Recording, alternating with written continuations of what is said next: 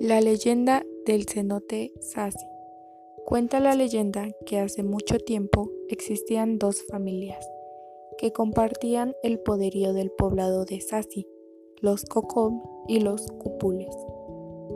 La curandera y hechicera del pueblo era la jefa de la familia de los Kokom.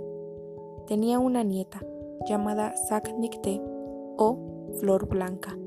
Por su parte, el Halach Winnick, permaneciente a la familia de los Cupules, tenía un hijo, el príncipe Hulkin. Ambos jóvenes tuvieron una amistad que culminó con un apasionado amor.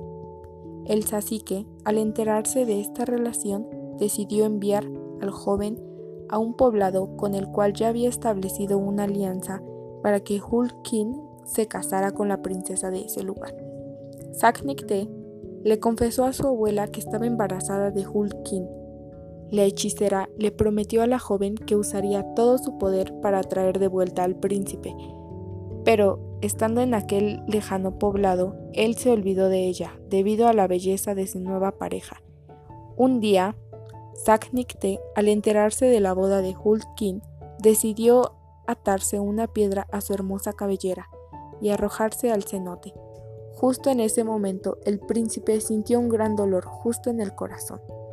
Esto lo llevó de vuelta a Sassi, solo para enterarse de que su amada había muerto.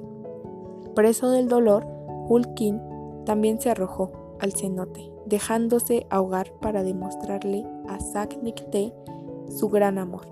La hechicera, al ver este acto, dijo: Te he cumplido, Saknikte, te he traído de nuevo a tu amor al mismo tiempo que arrojaba una maldición al cenote, el cual cobraría la vida de algún joven para honrar el amor de Saknikte y Hulkin.